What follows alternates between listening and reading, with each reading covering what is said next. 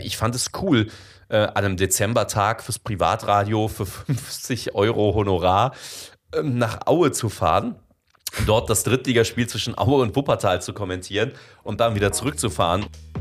Willkommen zu 02, dem Köln-Podcast. Ich bin Lukas Paas und am Tresen meiner Stammkneipe treffe ich mich mit den spannendsten Menschen aus unserer Stadt. Ich treffe Unternehmer, Musiker, Schauspieler und ich spreche mit ihnen über das, was sie so bewegt. Und höre mir natürlich ihre Geschichte an. Auch in der letzten Woche war ich natürlich wieder unterwegs. Und ihr dürft dreimal raten, wen ich getroffen habe. Robby Hunke. Fußballfans kennen seine Stimme schon lange. Robby ist Sportkommentator und war unter anderem bis vor kurzem bei der Sportshow aktiv. Im letzten Jahr ist er als Kommentator in Quarantäne dann plötzlich bundesweit mal so richtig bekannt geworden. Und das hat sein Leben ganz schön auf den Kopf gestellt. Darüber haben wir natürlich gesprochen. Ich wollte wissen, wie sich das eigentlich angefühlt hat, plötzlich so berühmt zu werden. Und was sich seitdem bei ihm so verändert hat. Natürlich wollte ich auch wissen, wie er zum Sportkommentator wurde und wo er sich denn jetzt eigentlich mehr sieht, als Moderator oder als Kommentator. Ich glaube, wir haben die Aufnahme an einer sehr spannenden Karrierephase aufgenommen. Denn bei Robbie hat sich in den letzten Wochen und Monaten wahnsinnig viel getan. Diese Aufnahme könnt ihr jetzt anhören. Setzt euch zu uns, bestellt euch ein Kölsch und freut euch auf Robbie Hunke. Aber wie immer, bevor wir starten, möchte ich euch meinen Sponsor vorstellen. Und dieser hilft euch vor allem, wenn ihr ein Projekt online umsetzen wollt und für euer Unternehmen eine neue Website zum Beispiel braucht. Denn es ist auch diesmal wieder Milatech, die Digitalagentur aus Köln. Und wie ihr wisst, ist das junge Team genau der richtige Ansprechpartner, wenn es um Internetseiten, Social Media Marketing oder Suchmaschinenoptimierung geht. Ich danke für euer Sponsoring. Und jetzt geht's los mit Robby Hunke. So, dann würde ich sagen, fangen wir langsam an. Jo. So, erste Frage, die ich super spannend finde. Wie geht's dir gerade? Äh, herausragend. Also ich bin leicht verkatert von einer anderen Veranstaltung am gestrigen Abend, wo es hoch herging, wo ich mit Ansgar Brinkmann zu Gast sein durfte und ähm, es war sehr lustig. Aber es ist ja auch immer schön, wenn man lebt, ist doch immer gut. Ja, gutes Zeichen, gutes Zeichen. Ähm, ich bin jetzt nicht der krasseste Fußballfan, ich gucke Fußball. Kannst du dir vorstellen, wann ich dich zum ersten Mal wahrgenommen habe? So als. Beim Kommentator in Quarantäne? Ja, natürlich, klar. Mein, mein, mein hartes Schicksal. Das Geile ist, es gibt ja so eine ganz teite Fußballbubble, die kannte mich natürlich vorher schon. Aber ähm, als dann irgendwann selbst die bolivianischen Zeitungen geschrieben haben, kam ich aus der, aus, der, aus der Nummer nicht mehr raus, abgefahren. Ne? Aber das ist ja auch gut, so, so lerne Voll. ich eine andere Bubble Menschen kennen. Also ähm, ich selber bin ja auch natürlich irgendwann mal großer Fußballfan gewesen. Jetzt ist es meine Profession, ne? Aber ich finde es immer unglaublich bereichernd, wenn man nicht nur mit Hardcore-Fußballfans zusammenhängt, ne? Weil sonst wirst du nur noch darauf So ein. Nerd-Talk quasi, so, Ja, ein- so ja, ein ja. Nerd-Talk. Das ist so mein Schicksal auf Partys ist so, ich komme erstmal zu spät, also wenn nicht gerade Corona ist, so, weil ich ja irgendwie am Wochenende arbeite, Ja. so, ne? Dann labern mich erstmal die Hardcore-Fußballfans zu, die Männer, ja. Ja. Dann gibt es noch so einen zweiten Step. Das sind dann so die anderen Männer, die nicht so Hardcore-Fußball-Fan, die sagen, hey, was ist, warum reden alle Mit dir über Fußball? dem? Und dann irgendwann ist es halb zwei nachts, bis ich mich zu den Frauen durchgeschlagen habe und die äh, wussten vor dem Kommentator in Quarantäne meist sowieso nicht, wer ich bin. Jetzt wissen sie oder wissen viele es und ähm, aber dann ist die Party schon halb vorbei. Deswegen ich bin immer unglaublich dankbar. Ich war drei Jahre lang mit einer Auslandskorrespondentin zusammen, Nathalie Amiri, auch Fernsehmoderatorin, Weltspiegel und ähm, die das war so toll, weil die hatte gar nichts mit dieser Bubble zu tun. Und es war sehr schön, dann auch mal in einer komplett anderen Welt äh, auch zu sein. Also ich versuche immer, mich ähm, an Menschen zu orientieren, die nicht so hardcore im Fußball-Game sind. ja. Sonst habe ich Angst, dass ich verblöde. Aber es ist halt in vielen Jobs, glaube ich, so, ne, dass du halt dann irgendwie das Gefühl hast, du bist, steckst nur noch in deinem Job. Was ich mich gefragt habe, wie schnell ist das Jahr für dich vergangen seit März 2020 bis jetzt? Äh, wahnsinnig schnell. Ich habe äh, neulich mal kurz gedacht, ähm, das war gerade erst, aber äh, es ist ja schon, es ist ja schon ewig her. Also wir reden ja hier über fast zwei Jahre. Ja. Ne? Und da ist natürlich so unglaublich viel passiert in meinem Leben, nur aufgrund einer Schnapsidee, äh, die, ich, die ich hatte, dass ähm, es einfach wie im Flug vergangen ist und rasend. Ich hatte mir Nimm mich mal mit kurz, Ja. jetzt sind wir gerade da, nimm mich mal mit in die Ja. Situation. Ich, Nippeser Straße, glaub, Nippes, ne? ja, Piste, ja. Du standst am Fenster und hast dir überlegt, so jetzt filme ich das mal. Genau, jetzt filme ich das mal und kommentiere das. Was ja für mein enges Umfeld überhaupt nichts Komisches war, weil ich alles immer kommentiere. Ich bin, ich wusste, seitdem ich drei bin, ich will Fußballkommentator werden. Mhm. Ähm, jetzt muss ich kurz. Das, kein Bier, was wir hier trinken, ist mit Kohlensäure. Kein Problem. Ähm, und für dieses Umfeld war das überhaupt nichts Merkwürdiges. Ne? Also, weil immer kommentiere ich alles. Meine Tochter, die ist acht mittlerweile, die weiß, dass ich immer irgendwie alles kommentiere. Meine Eltern sowieso. Und ähm, dann habe ich eben dieses Straßengeschehen da kommentiert, weil mir einfach langweilig war. Ne? Man saß halt zu Hause rum und habe es dann online gestellt. Und äh, war dann, dachte ich, ach komm, frische Luft, ne? Bin dann mit meiner Tochter am Rhein. Wir wohnen ja in Nippes, da, wenn du es über, über das Agnesviertel bist, ja relativ schnell da im, am, am Rhein, unten an der Bastei. Und äh, bin Fahrradfahren gefahren mit ihr und kam drei Stunden später wieder und hatte hunderte Interviewanfragen Auf welcher Plattform hast du das hochgeladen? Auf äh, auf Twitter und auf Instagram. Okay, mhm. äh, wirklich, muss ich echt sagen, äh, aus der Not heraus. Ich wollte das gar nicht machen. Ich wollte das meinem Vater schicken. Mhm. Mein Papa hat sich aber ähm, bei WhatsApp abgemeldet. Also sah ich in dem Moment sozusagen nicht die Möglichkeit, ihm das zu schicken, dass ich irgendwie lade ich es doch mal hoch. Mhm. So ohne Ziel, ohne, und das merkt man ja auch an diesen Videos oder zumindest doch alle Videos sind spontan und One-Taker und einfach mal draufgehalten. Aber dieses, dieses äh, erste, da habe ich ja wirklich, also da, da habe ich ja nicht im Ernst mit gerechnet, dass sich da mehr als fünf Menschen für interessieren. Und wenn es natürlich irgendwie äh, 17.000 Mal innerhalb von drei Stunden geteilt wird und du bekommst irgendwie eine Nachricht, äh, dass es das meistgeteilte Video in Westeuropa an einem Sonntagnachmittag oder so war, denkst Crazy, du, sich, ja. okay. Und alle aus meinem engen Umfeld haben gesagt, äh, was, das, du machst das doch immer. Du kommentierst doch immer. Wa wa warum finden das die Leute so verwunderlich? Mhm. Und ich finde es bis heute ist es noch mir ein wenig suspekt, weil ich das einfach wirklich immer so getan habe. Von Okay. Kindesbein an. Es gibt Kindheitsvideos von mir. Ich bin ja in Indonesien aufgewachsen. Da kommentiere ich mit drei ähm, meine Mutter beim Papaya-Pflücken im Garten. Okay. So, also so, so mein total normales Ding. Äh, umso absurder fand ich es, was da plötzlich losgetreten ist. Und ich musste wirklich, also alleine an diesem Tag habe ich, glaube ich, 75 Interviews gegeben. Das heißt, du kamst nach Hause, hast das gesehen und dann kamen die ersten Anfragen. Legendär habe ich noch niemals mehr gehabt. Vielleicht wissen das Top-Manager, die zuhören. Ähm, auf diesem äh, Telefon stehen ja immer die verpassten Anrufe. Und ich wusste bis zu dem Zeitpunkt nicht, der kann nicht vierstellig anzeigen. Okay. Ich hatte 999 plus verpasste Anrufe. Das Krass. müsst ihr euch vorstellen. Krass. Ja. Okay. Und Genauso ging es mit den Insta-Direktnachrichten oder, oder Reaktionen auf dieses Video. Immer, ich glaube, das war 99 plus. Also immer, wenn ich was abgearbeitet hatte, an Nachrichten geantwortet, waren irgendwie am nächsten Tag wieder irgendwie 99 plus. Wahnsinn. Ja. hast du die irgendwie gefiltert dann? Ähm. Ich stell mir das vor, du stehst da, kriegst die ganzen Nachrichten, so Anfragen, wem auch immer. Hast du konsequent zugesagt? Hast du konsequent abgesagt? Hast du gefiltert? Wie, wie bist du dann? Äh, vollkommen wild. Also äh, gefiltert, also ich bin, ich bin da wild durchgescrollt. Wahrscheinlich sind die ganz großen, die ganz Mhm. An großen vorbeigegangen. Anfragen an mir vorbeigegangen. Ich weiß nicht. Ich habe da einfach mal wild so jede 20. Nachricht äh, geöffnet. Ähm, ich habe jetzt neulich nochmal zufällig gefunden, das kannte ich gar nicht bei Instagram, den, den, ähm, den Top-Anfragen-Ordner. Gibt es ja. Ja. Kannte ich überhaupt nicht. Bin ich neulich per Zufall drauf gestoßen.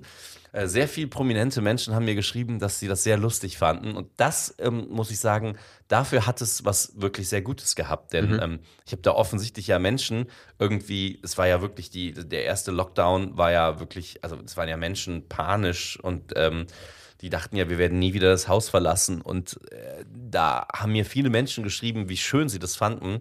Und da bin ich ja mal als Kind angetreten, ne? weil irgendwie wollte ich Fußballkommentator werden, aber vor allem wollte ich irgendwie entertainen und den Leuten eine Freude machen. Und das habe ich damit ja so gewissermaßen irgendwie erreicht. Mir hat so, auch ne? extrem viel Spaß gemacht. und, und dann dachte ich mir so, wow, dann, dann, dann war das doch gut. Ich hatte mal eine ähnliche Situation, dass bei mir ständig das Telefon geklingelt hat. Ja? Ähm, das war aus dem Podcast hier raus, ein Interview, was ich gehalten habe. Und ich hatte übelst Schiss, was falsch zu machen. Ich hatte Mhm. übelst Angst, ans Telefon zu gehen und jemandem ein Interview so spontan zu geben. Mhm. Du bist zwar erfahrener als ich in, dem, in, der, in, dem, in der Branche, hattest du zu einem gewissen Zeitpunkt irgendwie mal Angst, so, okay, jetzt mache ich zu viel? Ähm, ja, ich habe dann irgendwann, mein alter Kumpel Peter, guter Typ, hat ein bisschen Ahnung von PR, habe ich gesagt, Peter, du musst irgendwie für mich so eine Art Interimsmanagement bilden oder so.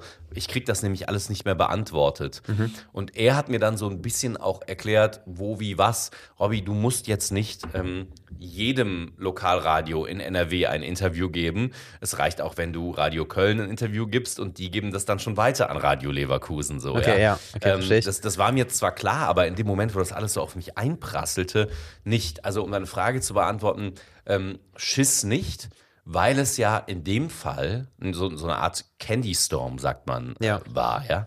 Also es war in dem Fall ja etwas fast ausschließlich positiv besetztes. Wenn es ähm, nicht so positiv besetzt gewesen wäre zu dem Zeitpunkt, dann wäre es vielleicht was anderes Mhm. äh, gewesen. Und äh, ich habe generell nicht so Schiss zu reden. Okay. ähm, aber die Gefahr besteht natürlich total. Ja, War dir klar, dass das was verändert? Ähm, Oder gab es einen Zeitpunkt, wo du gemerkt hast, okay, das verändert jetzt was in Form, im Laufe meiner Karriere? Ähm, also ich war sehr schnell bemüht, weil das ist ja auch, dieser Kommentator in Quarantäne ist ja auch in gewissermaßen eine Persiflage auf uns Sportkommentatoren oder Sportreporter, ne? Weil ich in einer normalen Bundesliga-Reportage zwischen Wolfsburg und Hoffenheim, sagen wir mal das Extrembeispiel, gehe ich ja auch nicht auf 180 sofort rein. Und mir war es in meinem Beruf, dann fing ja die Bundesliga auch relativ schnell wieder an, wichtig, ähm, so einen Gegenpol zu bilden und dann sogar im Zweifelsfall eher ruhiger und entspannter zu kommentieren und mehr so ins taktische Detail ähm, zu gehen, weil dieser Kommentator in Quarantäne ist ja wirklich, also ist ja eine Persiflage eines überdrehten Sportreporters. Ähm, deswegen war mir das im beruflichen Kontext äh, wichtig, äh, das abzugrenzen, ja, diese, diese Rolle und der eigentliche Job. Was mein Leben verändert hat, war schon massiv, weil ich mit meiner Tochter zwischen, wann fing es an, März 2020 so, Ja. bis Juni konnte ich mit meiner Tochter ohne fünf Selfies nicht zum Supermarkt gehen Ja, in. Köln-Nippes. Das war halt abgefahren. Und das hat meine Tochter irgendwie auch ah, verstört, will ich nicht sagen. Es war halt krass, ne? Also Ja, als die glaub ich. Typen halt anfingen, mir in den Hausflur Klopapier, äh, Bier zu stellen, mir Sachen zu schenken. Hey. Äh, das, das war dann halt äh, schon irgendwie absurd. Ähm, ich glaube, ich, da musst du eine ganz starke Basis haben, äh, um, glaube ich, nicht. Ich glaube, es gibt Menschen, die können das auch sehr falsch auffassen. Ne? Aber, ich, aber du, du hast ja dann wirklich in kurzer Zeit nicht nur in Nippes an, an äh, Aufmerksamkeit irgendwas gewonnen, sondern halt auch so in der Republik halt. Ja, es ist gab ja- Zeitung in den ersten Wochen gab es Zeitungsanfragen aus äh, Interviewanfragen aus Frankreich, Ja, aus Brasilien. super krass. Ähm, ja, genau. Und es ist ja eigentlich so, als Kommentator oder, oder Radiomensch zum Beispiel, du hast ja quasi dein, deine Stimme quasi und es gibt wenige Ausnahmen, die auch wirklich so richtig krass den Weg in die Öffentlichkeit gefunden haben. Mhm. Ist das was, was man jetzt in der heutigen Zeit will als Sportkommentator, dass man schon den Weg in die Öffentlichkeit sucht? Also ich bin ja, In die breite Öffentlichkeit? So? ich bin ja alt, 83er Jahrgang. Wahnsinnig alt. und Kind des WDR. Und ähm, ich habe da noch so ein bisschen die alte Schule, ne? Jetzt nicht mehr die ganz alte, aber als Sportreporter nimmt man sich zurück. Das Spiel ist wichtig, du selber nicht. Ähm, das ist dann irgendwann in den 90ern durchs Privatfernsehen halt aufgebrochen. Ne? Es gibt ja Megastars, so wie Wolf Fuß Ja, oder genau. so, ne? Ja. der eine ganz eigene Marke geschaffen hat. Das gab es halt früher nicht. Und ähm, irgendwie stehe ich dazwischen, weil natürlich ist jedes Fußballspiel, jeder Fußballspieler, der da spielt, wichtiger immer als der Typ, der da vor der Kamera oder am Mikrofon steht. Da bin ich auch noch fest von überzeugt. Aber ich finde, heutzutage gehört es neben der taktischen Tiefenanalyse dazu, dass man auch entertaint. Es gibt so viele Anbieter, so viele Ligen, so viele Möglichkeiten. Ähm, ich glaube, man ist auch falsch in dem Beruf, wenn man sagt, man ist eigentlich total scheu und steht, also ich bin, sitze, habe ich dir gerade, eben, bevor wir angefangen haben, diese Aufnahmen zu starten, ich liebe es, an einem Mikrofon zu sitzen und zu reden. Also ich mache das schon gerne. Ich würde lügen, wenn ich sage, ich mache das nicht gerne. Und mir ist ja irgendwie klar, dass dieser Job auch mit einer gewissen Öffentlichkeit verbunden ist. Und mittlerweile habe ich auch gewisse Dinge gelernt, wie am roten Teppich ähm, zu stehen. Früher war mir das immer unfassbar peinlich. Ich drehe mich mal kurz um, weil hier in diesem Raum sitzt auch ein Fotograf. Ich fand es unglaublich unangenehm, von der Seite beobachtet zu werden an einem roten Teppich, wie ich in eine Kamera schaue. Also die Menschen, die mich gerade nicht fotografieren, Mhm. Okay, ja, verstehe ich. in dem du- Moment ja, wahrnehmen. okay, verstehe ich so. Unfassbar peinlich. Heute fremdel ich da noch so ein bisschen Mhm. mit. Es gibt ja Kollegen und Kolleginnen, die da wirklich ähm, Posen machen, eine nach dem anderen. Ich bin ja kein Model, ne? Mhm. äh, Kamera, Mikrofon, kein Problem, aber so ein Foto, Foto, ja. finde ich ganz, ganz schwer.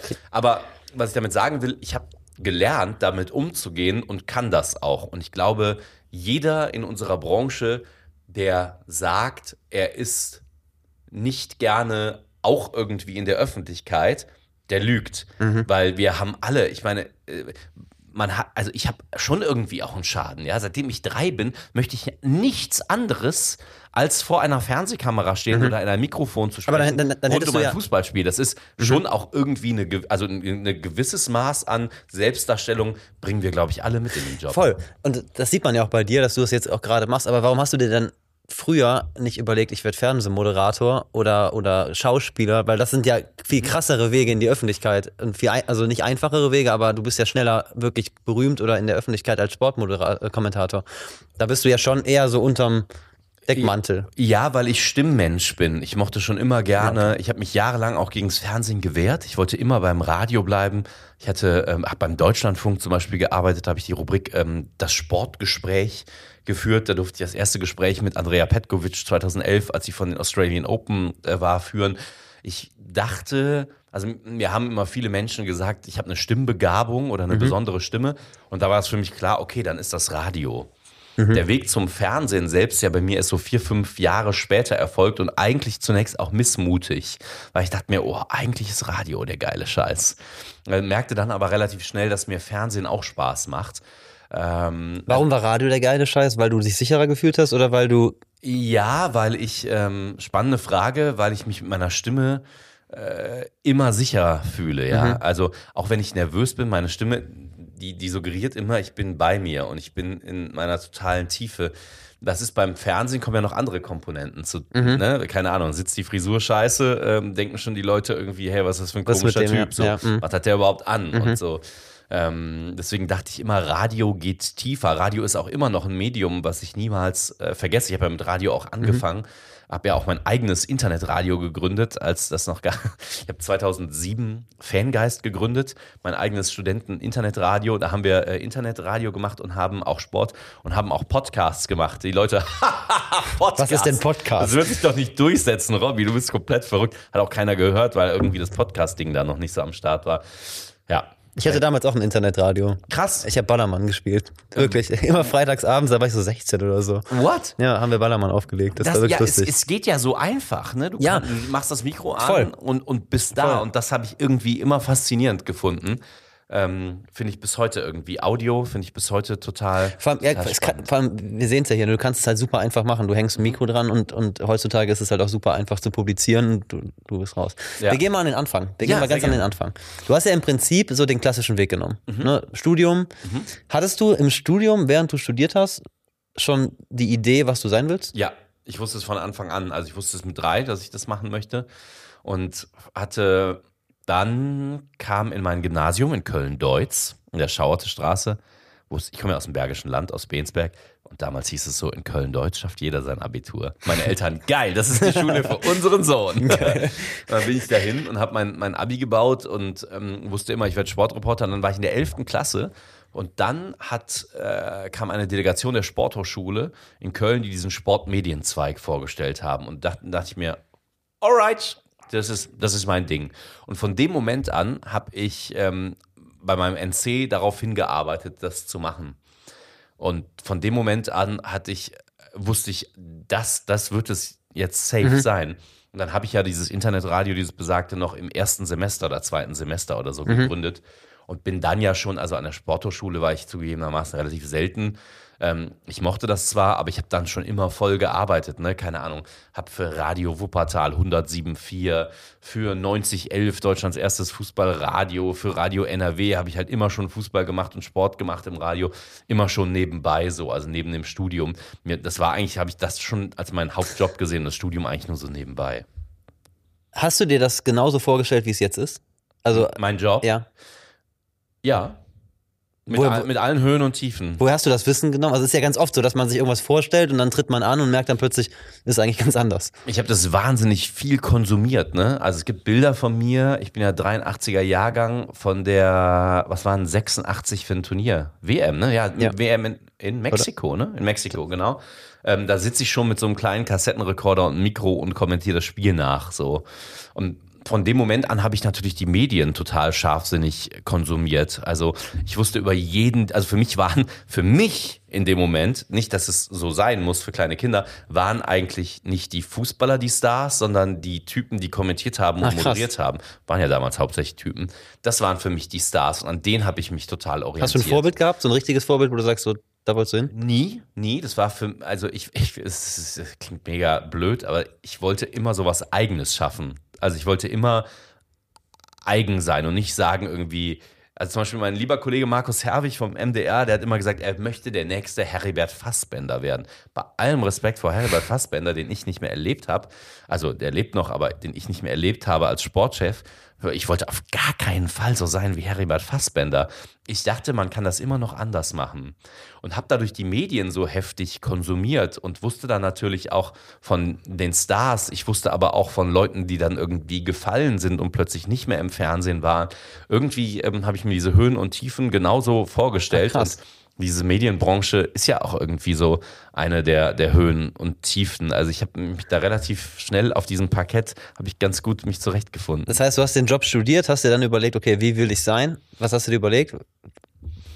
Ich will Wie willst du sein? Ich will, ich will irgendwas Besonderes machen. Ich will irgendwas schaffen, das hängen bleibt. Ich wollte schon immer früh, was jetzt ja langsam kommt oder schon sehr kommt, was es in Deutschland aber lange nicht gab, ich fand es immer schon spannend, Sport und Unterhaltung zu konsumieren.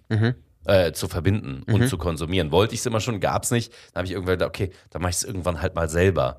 Jetzt ist ja, jetzt verfließt ja oder fließt ja die Sport- äh, und Unterhaltungsbranche fast schon so ineinander über.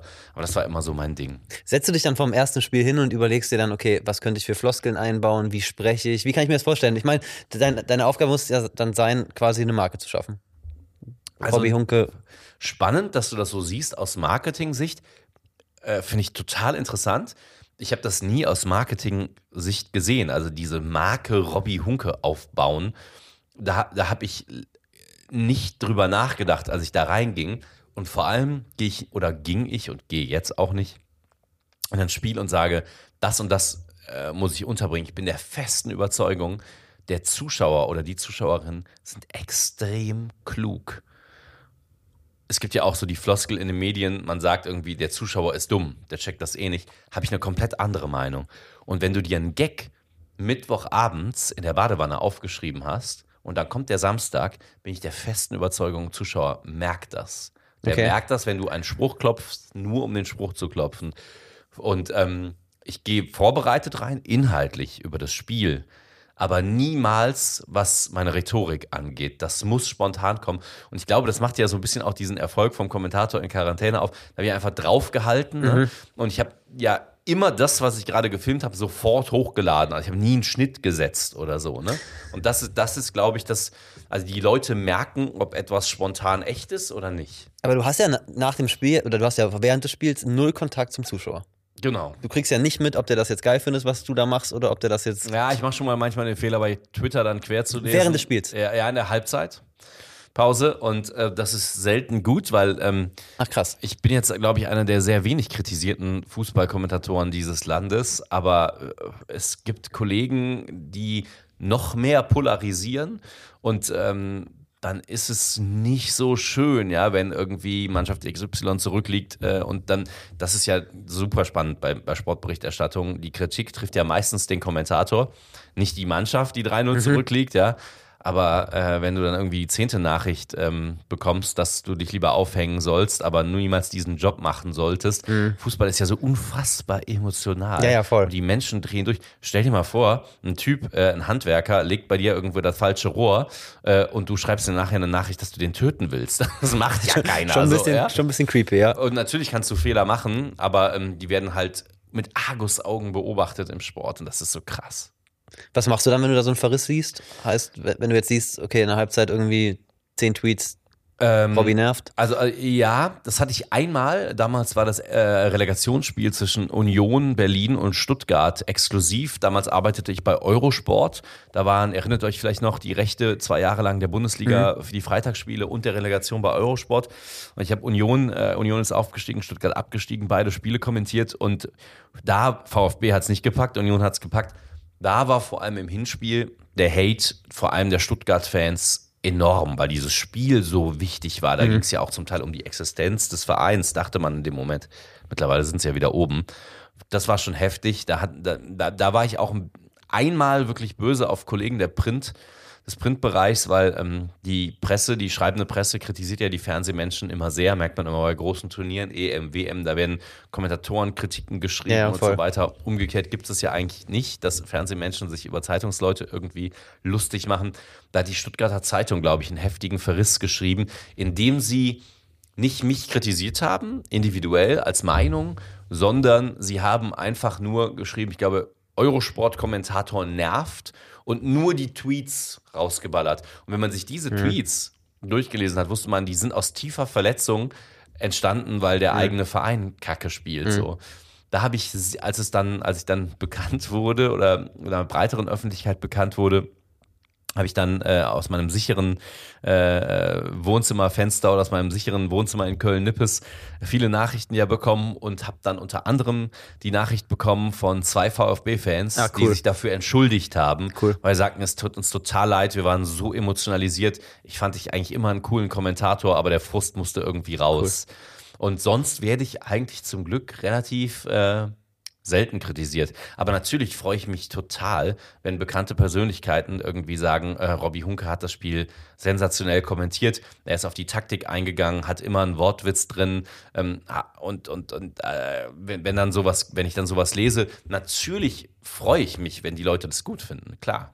Voll, ich finde auch, ich habe mir jetzt zur Vorbereitung ein paar Sachen angeguckt, dass du eine gute Mischung hast zwischen etwas erklären und trotzdem unterhalten. Ich finde, bei dir merkt man, dass du, dass du Ahnung von, also dass du wirklich Ahnung von der Taktik zum Beispiel hast. Ja, das, das finde ich das, enorm wichtig, weil wenn ich das nicht mache, dann, äh, dann äh, habe ich meinen Beruf verfehlt. Wir machen eine kurze Pause. Und diese Pause möchte ich gerne nutzen für eine Information in eigener Sache. 02, der Köln-Podcast, geht in die Winterpause. Und diese geht bis zum 8. Februar im nächsten Jahr. Ja, wir machen etwas länger Pause, denn es müssen natürlich neue Interviews aufgezeichnet werden, dafür natürlich auch die Gäste angefragt werden und so weiter und so fort. Und dafür nehmen wir uns einfach mal etwas länger Zeit. Wir hören uns dann also am 8. Februar wieder. Ich wünsche euch aber schon jetzt eine ganz tolle Weihnachtszeit, einen schönen Übergang in das neue Jahr und freue mich dann auf euch im Februar. Jetzt geht's hier erstmal weiter mit Robbie Hunke. Dabei wünsche ich euch ganz viel Spaß. Jetzt ist es ja so, bei Fußballern zum Beispiel ist es ja so, dass es ganz viele wollen und nur wenige schaffen. Ist es bei euch auch so, dass in so, einem, in so einem Studium vieles wollen und die meisten es nicht packen? Total. Also ich habe ganz viele Freunde verloren, würde ich es mal nennen, ähm, im Studium, weil damals, also heutzutage gibt es ja tausend Anbieter, ne? Mhm. The Zone, Magenta, mhm. Eurosport, ARD, ZDF, RTL. Und damals gab es so in Köln, in der Zeit, wo ich fertig wurde, so mit meinem Studium, gab es halt nicht so viel Jobs, ne? So mhm. in dem Bereich. Ich wurde dann ja mit 26 zum jüngsten Sportschau-Kommentator aller Zeiten. Und ich würde lügen, wenn ich sagen würde, das hätten mir alle gegönnt aus meinem Studium. Mhm. Es gab eigentlich in Köln vom WDR aus gesteuert die Sportschau. Der WDR ist ja Federführer innerhalb der ARD für die Sportschau gab es eigentlich gab es keinen Job. Und mhm. den einen, den es nicht gab, den habe ich dann irgendwie bekommen.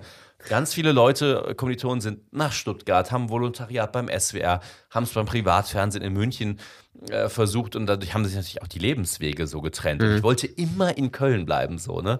Für mich war klar, Köln ist meine Stadt, Köln ist mein Herz deswegen war es jetzt für mich bei dem Wechsel von der ARD äh, zum neuen Sender Einfacher, auch so ja. wichtig, äh, in Köln zu bleiben. Ja. Deswegen äh, bin ich sehr gerne zu RTL gewechselt, weil Köln einfach meine Stadt ist. Und ich wollte hier nie weg. Und diese eine Chance, die es nicht gab, die wollte ich dann unbedingt nutzen bei der Sportschau. Was sind dann so die ausschlaggebenden Faktoren, dass man das dann schafft? Also beim Fußball ist es relativ einfach, man muss gut sein. Ja. Wie ist es bei euch? Auch da, man Stimme? muss verdammt, verdammt gut sein. Man muss unfassbar. was, heißt gut sein? Gut heißt Genau. immer Stimme. Stimme hatten wir.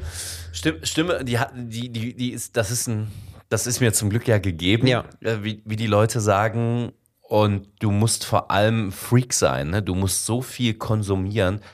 Was weiß ich, ich weiß nicht, wie viel Samstagabende ich damit verbracht habe, mir morgens um vier die Wiederholung von Sport im Osten reinzuziehen, um noch Meuselwitz gegen Dynamo Dresden 2 mir die 20-Minuten-Zusammenfassung reinzuziehen. Du musst permanent in der Materie sein du musst, dir muss klar sein, die Wochenenden existieren nicht. So, da trennt sich schon mal die Spreu vom Weizen. Mhm, die ersten, die dann irgendwie so Party machen wollten, so, die hatten halt die Arbeitsproben nicht, weil sie, ich fand es cool, äh, an einem Dezembertag fürs Privatradio für 50 Euro Honorar nach Aue zu fahren dort das Drittligaspiel zwischen Aue und Wuppertal zu kommentieren und dann wieder zurückzufahren und mich auf der Autobahn auf dem Rückweg noch fast tot zu fahren. So.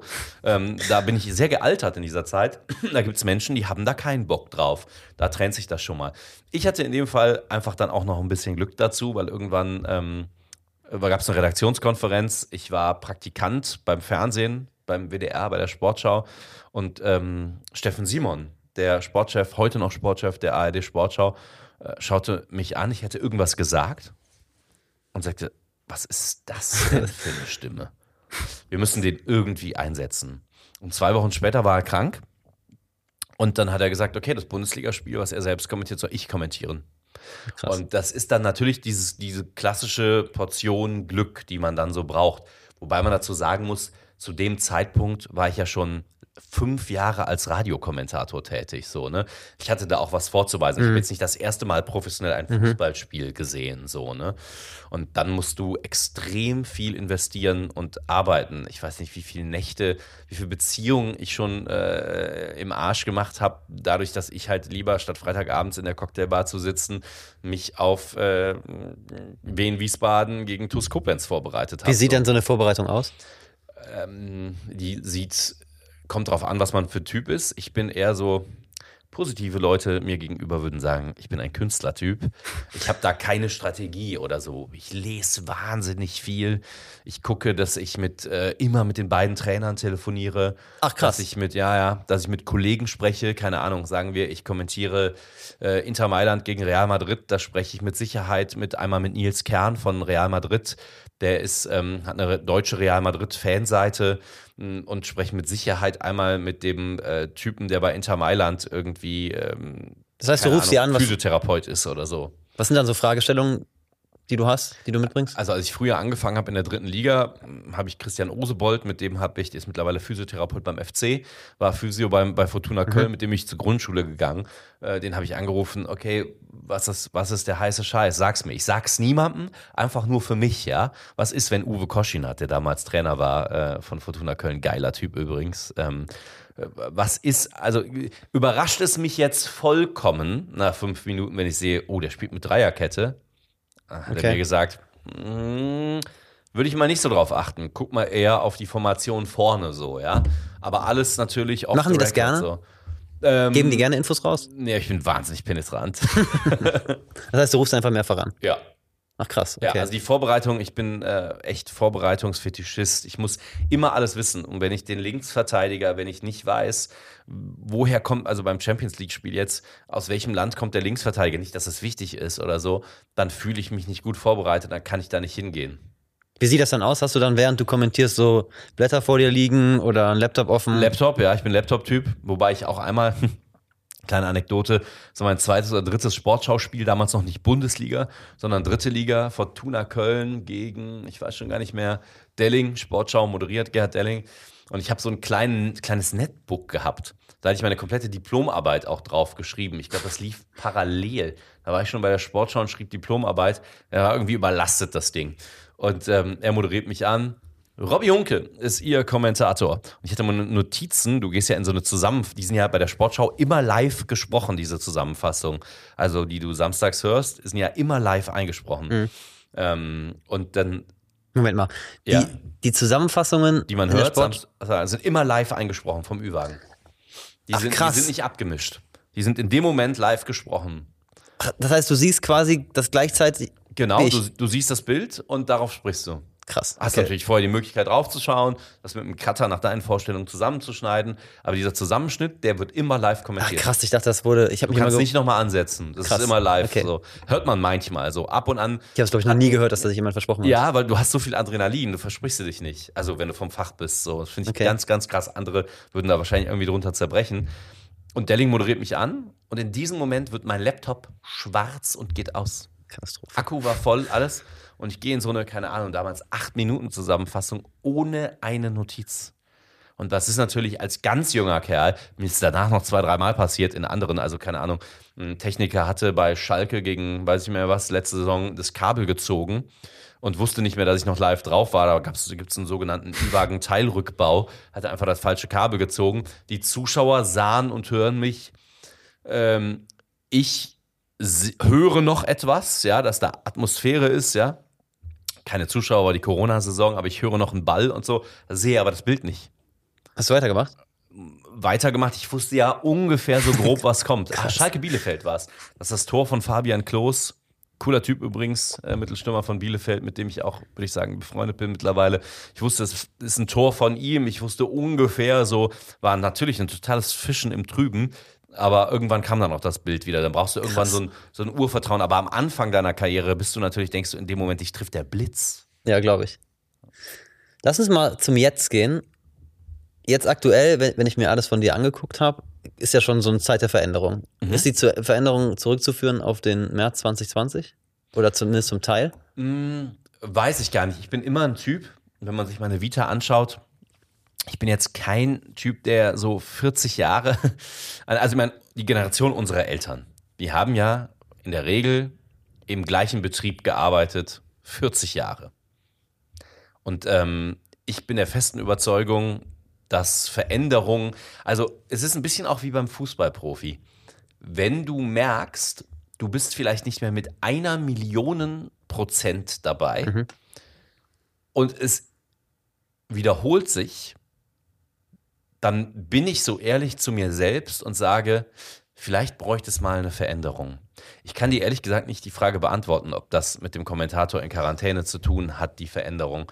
Ich weiß nur, dass wenn ich etwas nicht mehr nicht mehr zu 100% etwas brenne, das merken an, weil ich brenne immer 180%, ja, merken andere gar nicht. Aber wenn ich, wenn ich für mich dann nur mit 120% in so ein Spiel gehe, denke ich mir schon mal so, was ist denn los? Hat heute keinen Bock oder was? Mhm. Natürlich merkt das niemand, aber es gab so einen Moment für mich bei der Sportschau, hm, habe ich ein Spiel kommentiert in Wolfsburg, Wolfsburg gegen Schalke. Es war, es hagelte, es war furchtbares Wetter. Ich habe meinen Zug nach Köln verpasst. Da bin ich immer persönlich beleidigt, wenn ich nicht rechtzeitig zurück nach Köln komme. Der nächste fuhr irgendwie vier Stunden später. Ich hatte mhm. meiner Tochter aber versprochen, morgens mit ihr zu frühstücken. Deswegen habe ich mich da nicht im Hotel abgelegt, sondern habe auf diesen nächsten Zug gewartet. Hatte und musste auch los. Ich hatte am nächsten Tag um 13.30 Uhr Leverkusen schon wieder sonntags und wollte unbedingt zurück ins Rheinland, was ich sowieso immer generell will. Und ähm, dann saß ich da so, Corona, du durfst den Hauptbahnhof nicht betreten, nur zum Betreten des Zuges. Und ich stand da bei Hagel in Wolfsburg und dachte mir so, dieses Kommentatorenleben ist überragend. Ich liebe es. Aber will ich wirklich ausschließlich bis zu meinem, keine Ahnung, 68. Lebensjahr am Bahnhof in Wolfsburg abhängen bei schlechtem mhm. Wetter?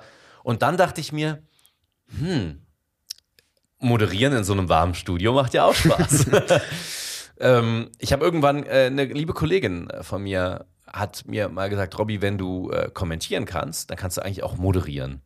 Und da ich das sowieso schon in der Schweiz beim Schweizer Fernsehen auch tue, hin und wieder moderieren bei der Champions League, dachte ich mir, vielleicht ist es Zeit für eine Veränderung. Mhm. Vielleicht sollte ich auch mal ein kleines Stück oder eine gewisse Zeit moderieren. Und dann passte das so super mit RTL, dass die ein Format da in der Schublade hatten, was zufällig genau zu mir passte, was ich niemals gemacht hätte, wenn es nicht hundertprozentig zu mir, mhm. zu mir passen würde, dass ich dachte, okay, dann ähm, moderiere ich jetzt mal. Aber du- immer raus aus der Komfortzone. So.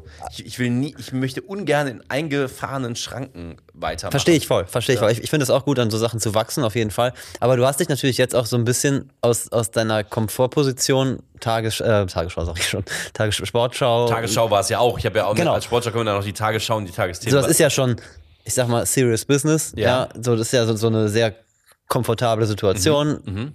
Du hättest ja jetzt einfach da bleiben können, am Wochenende ein Spiel moderieren und dann wäre alles easy gewesen. Ja. Jetzt hast du ja konträr, bist du zum RTL gegangen, was ja schon mal der absolute Bruch zwischen ARD und, und Ja. äh, RTL da, darstellt. Hast du Schiss, dass du die- diese Sache verspielst? Dass du jetzt dieses seriöse so ein bisschen aufgibst? Nee, weil ich habe ja beides in mir. Ich konnte einen Tagesthemenkommentar sprechen. Aber es ist ja nicht immer die Frage, was du in dir hast, Ja, sondern ja. was du nach außen, außen verkörperst. Ich hätte, Das ist aber auch super, super interessante Fragen. ich hätte halt so ein bisschen Angst, dass Ja. ich nach außen jetzt halt was anderes darstelle. Also, ja, da sind wir wieder, also bei der festen inneren Überzeugung. Äh, Ich, ich wusste immer, ich kann total seriös einen äh, sportpolitischen Tagesthemenkommentar sprechen. Ich kann aber auch in der, was ich gemacht habe neulich, bei der Schöneberger Gottschalk Jauch Show die blinkende Showtreppe runterkommen. Alles so. Und äh, dadurch, dass ich wusste oder weiß, ich mag das beides und kann das beides, war für mich klar, eines Tages muss ich diese andere Seite auch mal zeigen, weil nur immer, ich sag mal so, äh, ich liebe dieses Format im WDR, WDR Sport Insight, aber immer nur sportpolitische Berichterstattung und Filme zu machen, äh, ist wäre auch nicht so ganz meins gewesen. Also insofern, also erstmal, du hast gesagt, hast du nicht Angst, das Seriöse zu verspielen? Ich habe generell gar nie Angst in meinem Leben. Ich habe keine Angst. Aber nicht mal das seriöse Image zu verspielen. Mhm. Ich, ich, stand, ich stand halt auch vor so einer, mal vor so einer Entscheidung, aber was aufzugeben und was Neues anzufangen. Bei mir war immer das Problem, ich habe dann immer überlegt, machst du es, machst du es nicht, was verlierst du? Ha- Hast du dir die Gedanken gemacht? Hast du dich wirklich mal hingesetzt und überlegt, okay, ist das jetzt, gebe ich jetzt was auf, was gewinne ich, was verliere ich? Warum mache ich das, warum mache ich das nicht? Also quasi, man könnte jetzt sagen, wenn man das jetzt irgendwie metaphorisch sagt, so eine Pro- und Kontraliste aufgemacht. Hast du, so- hast du mal so eine aufgemacht jetzt für diese Entscheidung? Nee.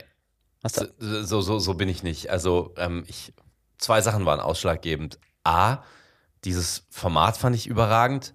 B, die Menschen bei RTL waren so nett zu mir, dass ich gedacht habe, das mache ich. Ke- Es folgten keine weiteren Gedanken so, okay. weil ich, ähm, ich bin totaler äh, Herzensmensch so, ne? Sonst würde ich ja nicht irgendwie dauernd an diesem Köln verharren. In diesem Köln, ja. In diesem, äh, in diesem Köln. Ich war mal zwischenzeitlich, äh, ich erwähnte gerade äh, meine Ex-Freundin, die ja in München wohnt. Und ähm, in dem Kontext war ich ja mal, äh, habe ich, war ich zwar immer noch beim WDR, aber habe ich ja eben äh, bei diesen zwei Münchner Sendern gearbeitet, The Zone und bei Eurosport, war da Kommentator. Ähm, das passte ganz gut für mich in München. Ich wollte mich sowieso dann auch da schon so ein bisschen weiterentwickeln. Mhm. Und ich bin niemals in, mit München klargekommen. Ich hab, in, bin nie in München angekommen. Äh, hatte immer noch eine Wohnung in Köln. Hier bin hier immer zurückgekommen und rational haben natürlich die Münchner gesagt: Alter, was willst du in dieser Stadt? Köln, guck dir unsere Stadt München an. Ja, aber vom Herzen her ist ja Köln viel geiler. Was will ich in Kann, München? kann, ich dir, kann ich dir null widersprechen. Ja, ich, ich will, also in, ich fühle mich, bin ja hin und wieder mal in diesen Fußball-Talks zu Gast, äh, Sport 1 Doppelpass oder irgendwie Sky 90. Ich bin immer, immer so froh, München zu verlassen wieder und hier die Stadtmauern von Köln zu sehen. Dann denke ich mir, yo, also das ist ja mein Zuhause. Ist mir scheißegal, ob das Münchner jetzt als hässlich empfinden oder so. Ich Ja. finde ich find diese Stadt geil. Und ich glaube, das ist ein ganz gutes, ähm, ganz äh, gutes, wie sagt man, Zeichen so. Also dass ich, total, ich bin ein total herzgesteuerter Typ so. Viele Kölner, glaube ich. Ja, viele Kölner. Hast du jemals schon mal so viel gearbeitet wie jetzt gerade? Es kommt immer so rüber, ne? als würde ich so viel Ich arbeiten. finde, ich find, es kommt mega krass so viel rüber. ähm, ja, also rüber. ich arbeite sehr, sehr viel, aber halt auch zu 100% gerne. Und genau das ist eben der Punkt von vorhin. Wenn ich mal in einer Vorbereitung auf meine Arbeit merke, ich habe nicht mehr 100% Bock darauf, dann denke ich mir, ich bin da falsch. Es gibt eine, eine Szenerie aus meinem Leben, das war 2018, das weiß ich noch, da brauchte ich unbedingt eine neue Wohnung in Köln und ähm, musste aber nach München zu den Olympischen Spielen und war schon in München vor Ort. Also ich habe für Eurosport Eishockey kommentiert. Ähm, die Spiele waren in Asien und wurden nicht vor Ort kommentiert, zum Teil nicht. ich hatte den Job aus München Eishockey zu kommentieren. Nachts um drei halt, ne? Also zeitversetzt, also live. Mhm. Und ähm, dann sagte mir, es war der erste Tag von den Olymp vom Olympischen Eishockey-Turnier. Ich war schon vorbereitet, alles, wollte eigentlich gerade irgendwie ins Bett gehen, also super früh am Nachmittag schon vorschlafen. Da rief mich diese Vermieterin aus Köln an, sagt der Hunke, Agnesviertel, Wohnung. Wenn Sie jetzt kommen, ich habe die Bude eigentlich schon vergeben und jetzt unterschreiben, mein Mann ist großer Fan von Ihnen, von Ihnen. Und dann kriegen Sie die Bude. Kommen Sie jetzt.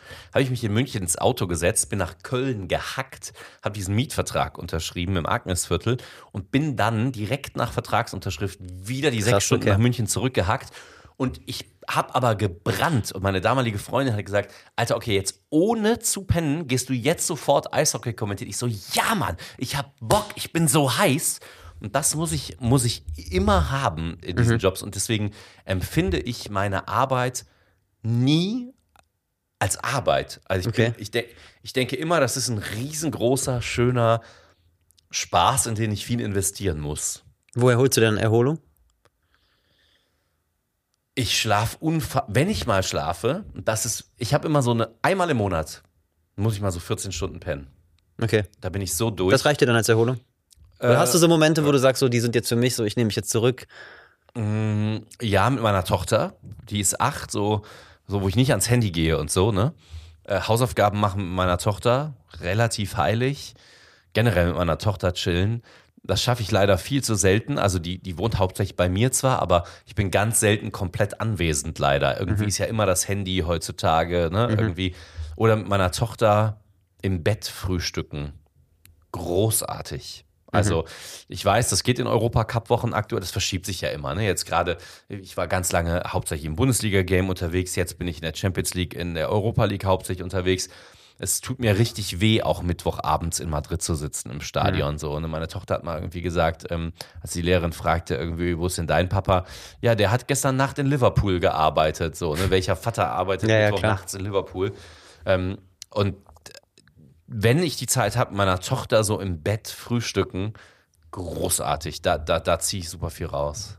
Jetzt hast du ja aktuell so eine Zeit, wo super viel Veränderung kommt. Holst du dir bei jemandem Rat oder fragst du jemanden, was du machen kannst oder ob du es machen sollst oder entscheidest du die Sachen einfach alleine? Mein schlauer Freund Peter, von dem ich gerade schon mal erzählt habe, hat gesagt, am Ende des Tages, Robby, musst du eigentlich alles selber entscheiden. Ich habe eine super erfahrene Agentur, aber am Ende des Tages können die mir auch nicht meine Entscheidungen abnehmen. Ne? Aber ich, ich mache das meistens so, ich frage viele in meinem Umkreis Ja. und probiere dann so einen, so einen Durchschnitt zu bilden. Und wenn alle sagen, ist gut, dann mache ich es wahrscheinlich. Und wenn alle sagen, ist schlecht, ist das meistens kein gutes Zeichen. Das ist verdammt clever. Äh, ich frage auch viele, weiß aber schon, habe meine Entscheidung vorher schon getroffen. Auch clever. ne? Manchmal Also- sogar cleverer. ich, ich, ich, also die Agentur kann mich natürlich gewisserweise beraten, wenn sie sagen irgendwie, oh, möchtest du Testimonial sein für Produkt XY? Dann können sie natürlich sagen, nein. Wenn ich aber sage, ja, dann ist es natürlich irgendwie meine Entscheidung, ne? So, und ähm, insofern ist guter Rat immer teuer und super wichtig. Ich rede auch äh, im engen Umfeld sehr viel mit Menschen äh, über, über meine beruflichen Entscheidungen. Aber am Ende des Tages sind wir auch da wieder beim, beim Herzensbauchgefühl so. Hast du Angst, dass die Fallhöhe höher ist? Ich hätte jetzt bei dem, was du jetzt machst, ist, ist die Fallhöhe ja schon höher als im Kommentatorenjob. So, du setzt dich ja jetzt auf jeden Fall einer breiteren Öffentlichkeit aus, damit wahrscheinlich auch mehr Kritik. Mhm. Hast du jetzt Angst, Twitter aufzumachen? Weil das ist ja jetzt schon was anderes. Jetzt geht es um die Frisur zum Beispiel. Jetzt geht es um die Frisur und um die Jacke, aber da habe ich ja sehr gute Beraterinnen, die mir sagen, was ich anziehen soll. Ähm,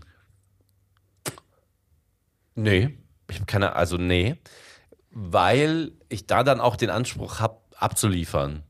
So, und wenn, wenn ich Quatsch erzählt habe auf dem Sender, dann bin ich auch der Erste, der da irgendwie selbst einen Witz drüber macht. Neulich habe ich mich in einer Sendung versprochen und habe einfach äh, den Klassikerversprecher gebracht, statt ähm, äh, durchwechseln habe ich durchwichsen gesagt. Ja, stimmt, das so, habe ich sogar ne? gehört. Ja, stimmt. Und ja. ähm, das, äh, da, du, da bin ich natürlich der Erste, der da irgendwie selbst einen Gag Ja. drüber macht. Da habe ich keine Ahnung. O-Ton-Charts sogar, glaube ich, ne? Ja, genau, genau. Sehr erfolgreich auch noch. Stimmt, stimmt. Ja. Da, da habe ich selbst keinen, kein, äh, da habe ich insofern bin ich da mir gegenüber relativ, wie sagt man, nachsichtig so. Mhm.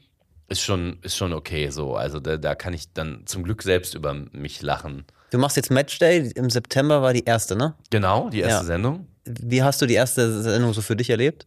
Äh, wild, weil sie so ein bisschen erinnerte die mich. Ich bin ja leider, ich habe ja diese Kommentatoren und Moderatoren der 90er Jahre verehrt. Für mich, das war, das darf man ja auch nicht vergessen. Ich hole einmal ganz kurz aus. Ähm, diese Reinhold Beckmann war ja derjenige, der diesen modernen Fußball in Deutschland erfunden hat. Der ist plötzlich hingegangen damals als Sportchef von RAN Sat 1, als damals RAN und RTL und so zunächst noch dann RAN diese Bundesliga-Rechte hatten und hat das alles neu gemacht und hat die Spiele mit 17 Kameras abfilmen lassen. Vorher war die Sportschau da, aber auch nur bei drei von, äh, also bei drei Spielen am Spieltag und ist dann mit einer Kamera aufgelaufen oder wenn du Glück hattest, zwei. Der hat das ja alles irgendwie so erf erfunden und diese Moderatoren, damals Kerner mit dieser legendären roten Lederjacke, das hat mich immer schon so unfassbar fasziniert. Und da war alles möglich, gerade im Privatfernsehen. Da konnte man so viele Dinge machen. Ich meine, unfassbar. Bei RTL lief nach Anpfiff, äh, nach der Bundesliga-Sendung, ich glaube, es war ja das erste Bundesliga-Jahr, wo die Sportschau nicht mehr die Bundesliga-Rechte hatte, sondern RTL, ey, lief danach Tutti Frutti. Ja, stimmt. Alles war möglich. Und diese wilde Zeit habe ich natürlich altersbedingt, da war ich einfach ein Kind von 10, Anfang der 90er, nicht erlebt. Und diese Sendung fand ich so geil, weil RTL uns so viele Freiheiten gegeben hat. Und so ein bisschen war das mein spätes Nacherleben der wilden Zeit im Sportjournalismus. Also es war eine total große Fläche, äh, viel auch von, also viel mit Spontanität auch. Ne? Ich meine, eine Sendung mit Lukas Podolski, weißt du, das ist auf jeden Fall oft auch spontan. So. Glaube ich, ja. Und das habe ich total genossen, weil ich da nicht in so einer Schranke war. Also ich konnte meiner Kreativität freien Lauf lassen. Und das fand ich so stark. Und das war so ein bisschen ein Nachholen der Zeit, die ich altersbedingt nie haben durfte beim Fernsehen. Wann hast du die ersten Kritiken danach gelesen? Wie lange hat das gedauert? Oh Gott, du sag, äh, ähm, oh Gott, waren da viele schlechte Kritiken dabei? Ich weiß es nicht. Ähm, Hast du sie gelesen? äh, boah, krass, ich, ich erinnere mich gar nicht mehr. Okay, dann waren sie, dann waren sie, waren sie, zumindest glaub ich, nicht schlecht, ne? Wahrscheinlich nicht. Ähm, boah, also sehr, sehr gute Frage. Ich hätte jetzt gedacht, dass du sofort Twitter aufgemacht hast und geguckt hast, was passiert ist. Nee, also da, da muss ich auch sagen, mit dem Alter wird man auch äh, milde und man wird vor allem auch, also man verliert seine Eitelkeit. Also ich zumindest. Mit 24 dachte ich, das ist das Wichtigste der Welt, dieses Spiel von Wuppertal gegen Rot-Weiß Essen.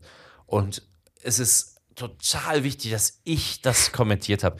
Wenn wir ehrlich miteinander sind, jetzt gerade beim Kommentieren, den Zuschauern ist doch scheißegal, wer das Spiel kommentiert. So. Es ist, oder dass die Moderatoren den Namen sagen, das machen wir nur aus internen Zwecken. So, damit ähm, die Menschen, die Großes oder, keine Ahnung, Arbeit geleistet haben, zumindest dann auch ihren, ihren berechtigten Fame auch dafür bekommen. So. Aber ähm, irgendwann lässt das nach.